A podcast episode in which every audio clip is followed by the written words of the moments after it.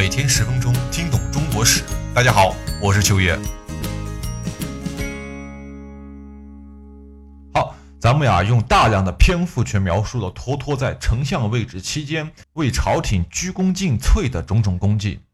大元王朝这个大厦将倾的帝国，也曾在托托的不懈努力之下，出现了一丝起死回生的好气象。可是上天的青睐呀，好像并没有落在元朝廷的一边，在一派欣欣向荣的背后，也隐藏着更加污秽不堪的一面。那么，在丞相去世之后，元朝廷有没有出现于国移民有帮助的忠臣呢？很可惜，这一切呀，如浮烟，烟消云散了。自托托被诛杀以后，元顺帝啊彻底堕落，他受哈马以及突卢铁木儿的蛊惑。沉醉于声色犬马与密宗之中，更加的无法自拔。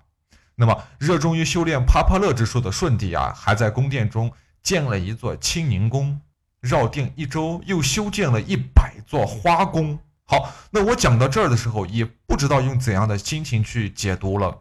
这样大的手笔哈，不知道啊又要花费上多少钱？朝廷中的官吏啊，又会盘剥剥削多少？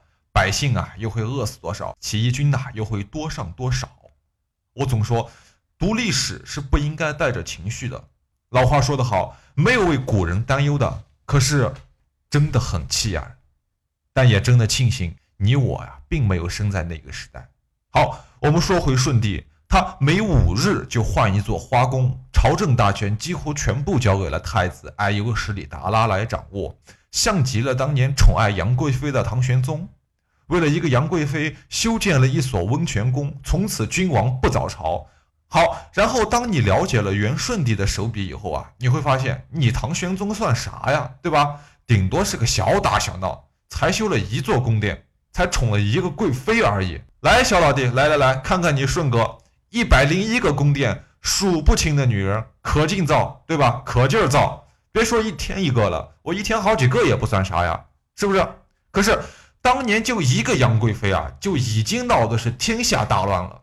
好家伙，你这一堆乱七八糟的东西，可见舜帝这个治理时期啊，天下到底乱到了一个什么程度？难怪托托如此大的天才，到最后也落得一个黯然收场的地步。那么接下来这一段，咱们好像就很熟悉了。在至正十六年（一三五六年），哈马企图让舜帝禅让皇位于皇太子。结果被妹夫告了一个黑状，那舜帝气的那家伙脸都憋红了，说什么说朕头未白，齿未落，俱为我为劳也。紧接着他贬斥了哈麻兄弟，最后哈麻兄弟被乱棍打死，也算是死得其所。那么此后的朝廷又发生了些什么呢？好，这个时候啊，出任朝廷丞相的两个人，一个叫补不花，一个叫硕思坚。这俩人又接着出来来搅乱朝政了。那么接下来的故事就和他们二人还有齐皇后与太子爱优史里达拉有关系了。好，史书中记载啊，说是时天下多故日以盛也，外则军旅兴繁，疆域日促；内则讨葬空虚，用度不给，而地方宁于淫乐，不恤政务。好，其实呀。当时的元朝廷已经失去了半壁的江山了，就连都城啊也时时处于危机之中。至正的十八年（一三五八年的十二月），蒙元陪都和上都两处被破头藩这个人叫关先生哈，不叫关先生，是关先生所率领的红巾军攻破，宫阙被焚毁。从此，舜帝无奈之下停止了每年去上都和陪都避暑的传统。那么，到了至正十八年、十九年这两年。由于农民起义导致漕运断绝，元大都发生了饥荒，这是历史上很少见的一次一个国家的首都闹出这么大的饥荒的事件，饿死了数十万人。好，那么这一情况直到张士诚的降元粮运方面才有所好转。在至正二十年（一三六零年的十二月），漠北洋狄王这个人叫阿鲁辉帖木儿起兵作乱，又一次有人直逼上都，并且遣使者告诉舜帝说：“祖宗以天下富如，如何故失其大半？何以国喜是我？我当为之，对吧？看到没有，是不是很有气魄的一个人？居然有人敢向一国的君王堂而皇之的要穿过一起。”这相当于啥？这相当于有人把你揍了一顿。哎，你好容易跑回家，人家还追到你家门口砸门，说：“哎，你不把你家钥匙给我，我就把你家门拆了。”知道什么叫夺门而去吗？对吧？你想不想夺回来？然后重点来了，次年被镇压。咦，原史上居然对这个事件的记载只有一句话：次年被镇压。那我看到这，我当然是惊呆了呀。首先，这肯定不是一个简单的事儿啊，对吧？那否则史书上为什么要记他一笔，要写他一笔？到底是发生了什么？到底是怎么一回事呢？好，咱们用一点时间啊，来简单的讲一下阿鲁灰铁木儿这个人，不做太多的赘述啊，因为咱们这一期重点讲的也不是他老人家。好，阿鲁灰铁木儿呀，这个人是灭里大王的后裔。开始的时候，太祖成吉思汗生了七个儿子，灭里是最小的一个，我们叫老幺幺儿。好，世祖忽必烈夺取天下之后呢？便封宗室为亲王，所以灭里虽然真是没啥没干啥大事儿，什么事基本上都没干，但是由于参与有功，一人得道鸡犬升天嘛，后面也被封为了王。好，那么再往后，灭里生了托呼，托呼又生了安杜拉，安杜拉又生了突满，直到至大元年，他被他们这一系被封为杨迪王，赐了金印螭纽，螭纽相当于是个小号的玉玺，小号的玺子。或者说个印章也行啊，总之它是一个凭证。封王之后，他们这这一家人就被派遣到了北边去镇守北方。那么突满死后啊，传王位于曲春，曲春又传给了太平，太平又传给了帖木儿赤。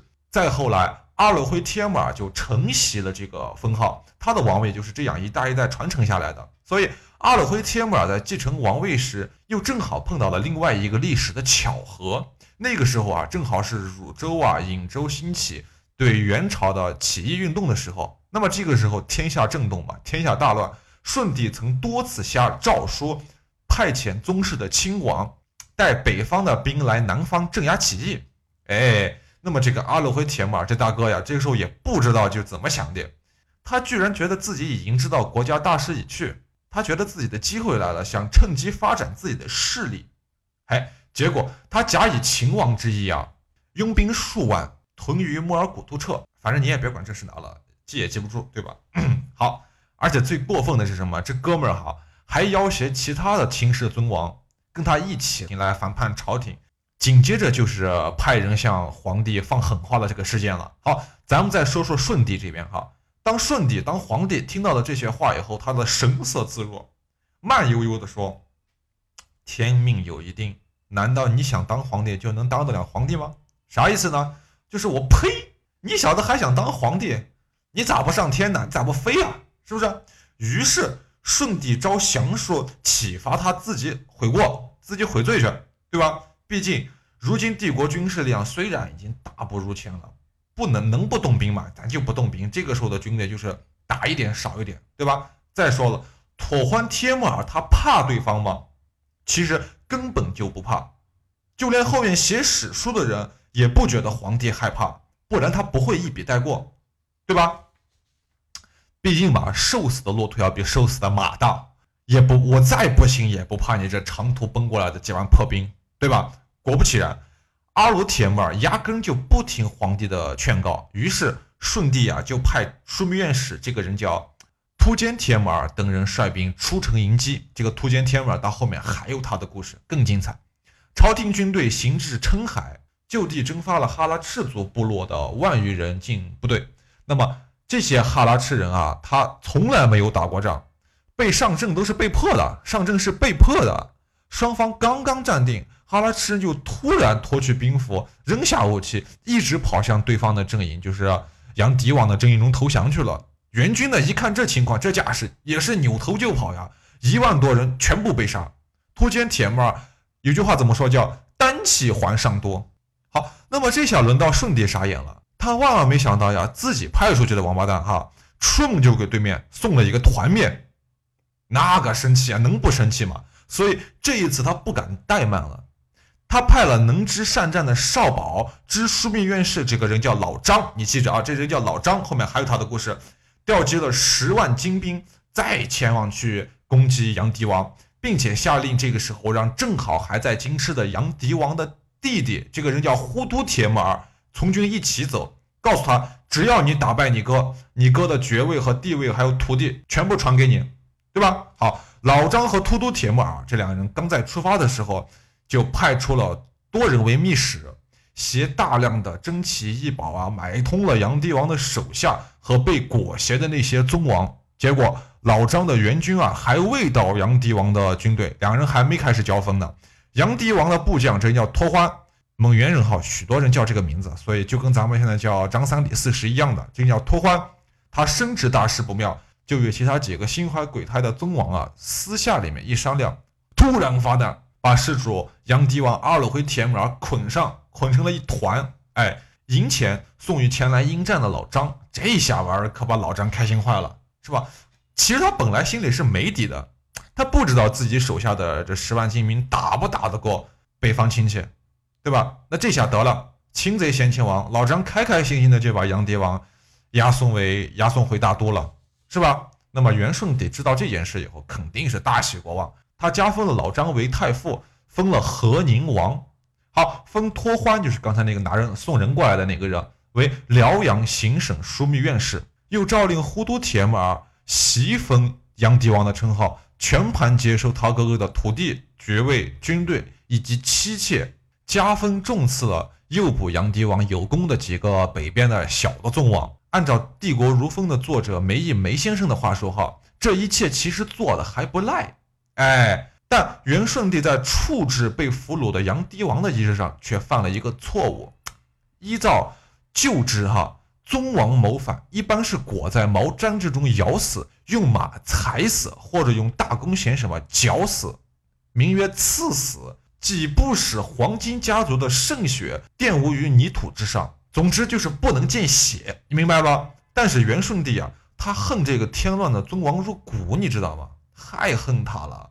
又听说他到京师之后一直骂声不绝口，于是就下诏像处死平常囚犯那样。把杨迪王押至菜市口，咔嚓砍头了。结果这一下子冷落了兄弟们的心啊！北边的诸王，北邦的诸王哈，闻知了这件事以后，对他就心生隔阂，非常不满意顺帝对阿火阿罗对阿罗回铁木儿的处决方式，于是开始离心离德，日后基本上都就是对元大都不加援手的。那么。这一期我们主要讲述了托托死后朝廷对外的一些作为和手段。那么下一期我们主要讲一讲内政的巨大隐患。那么节目的最后呀，我要非常感谢《帝国如风》这本书的作者哈，是咱们中国一级作家梅毅先生。梅先生一生兢兢业业，著有隐秘的历史呀、历史的人性啊、华丽写时代呀。还有帝国的政务呀，刀锋上的文明呀，帝国如风啊等等，令人耳目一新的著作。那么我在给这期节目拟稿的时候，苦于实在找不到这个历史时间段的记载，我郁闷了好几天，甚至一度想过要断更了，几个晚上都没有睡好觉，直到我找到了梅毅先生的这本《帝国如风》。那么这一期的绝大多数内容也都出自于《帝国如风》这本书，非常感谢梅先生，向您致敬了，谢谢。好，那么这就是今天的所有节目，感谢您的收听，我是秋野。